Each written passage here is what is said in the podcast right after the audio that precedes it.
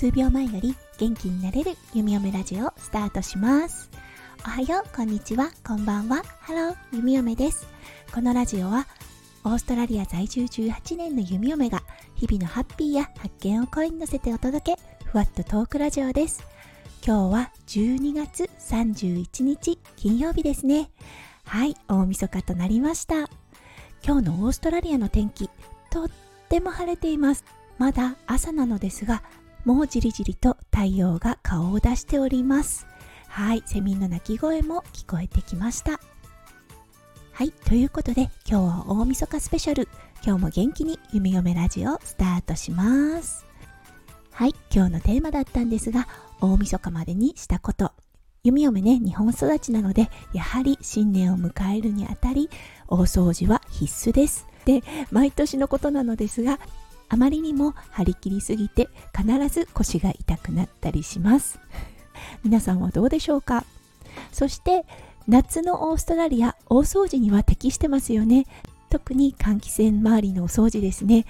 はい夏なので楽にお掃除はできますがやはりあのベトベトした油うん厄介ですよね今年も重曹とクエン酸にお世話になりましたそして大晦日といえば大量のお料理です。うん、豪華ですよね。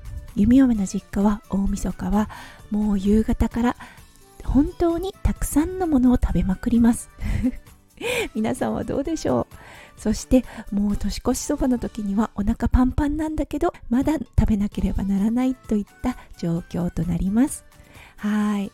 若かった頃はね飲みすぎて具合悪くなったりもしました。今日はお友達がね遊びに来てくれる予定なので今日のメニューまず手巻き寿司をしようと思いました。はい。シーフードがね最近デリバリーシステムっていうのがすごく発達してきて弓嫁の住んでいるセントラルコーストまでシドニーから運んできてくれるっていうサービスが出てきたんです。はい。昔は冷蔵機能がついたトラックなんてほとんどなかったオーストラリア。これには驚きです。なのでシーフードたっぷりオーダーしました。はい。それで手巻き寿司をね作ろうと思っています。はい。そしてチーズプラッターオーストラリアといえばニブルって言ってねおつまみですよね。クラッカーにチーズを乗っけてグレープとかを乗っけてお口に放り込む。チーズの種類もとっても多いのでとても豪華に見えるチーズプラッターになります。弓嫁あんまりデザートっていうのを食べないので普段はフルーツプラッターを用意します。季節のフルーツですね。今はマンゴーがあったので今日はマンゴーかな。マンゴーとあとはベリー各種がありました。うん今日はねブルーベリーとラズベリーとストロベリーがあったのでそれとあとはこの時期ねオーストラリアはストーンフルーツって言って桃とかが出てきます。はいなのでそれも乗っけようと思います。はいそしてオイスターにエビ。これはオーストラリアあるあるですね。そしてお蕎麦もオーストラリア手に入ります。なので年越しそばも準備ができます。今年はね多分お腹いっぱいだと思うのでぶっかけスタイルでいこうかなと思っています。冷たいお蕎麦にとろろと大根おろしおネギとしそをたっぷりのせて新年を迎える前にね最後にちょっといただいて新しい年を迎えようと思っています。うん今日はねお友達がいるっていうことで賑やかな大晦日になりそうです。皆さんはどんなプラン立てられているのでしょうか？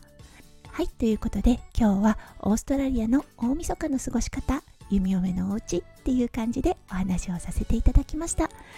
はい2021年本当に素敵なご縁をありがとうございました。いつも聞いてくださる方いいねを押してくださる方コメントを残してくださる方そしてフォローしてくださっている方もう本当に心から感謝をさせていただきたいと思います。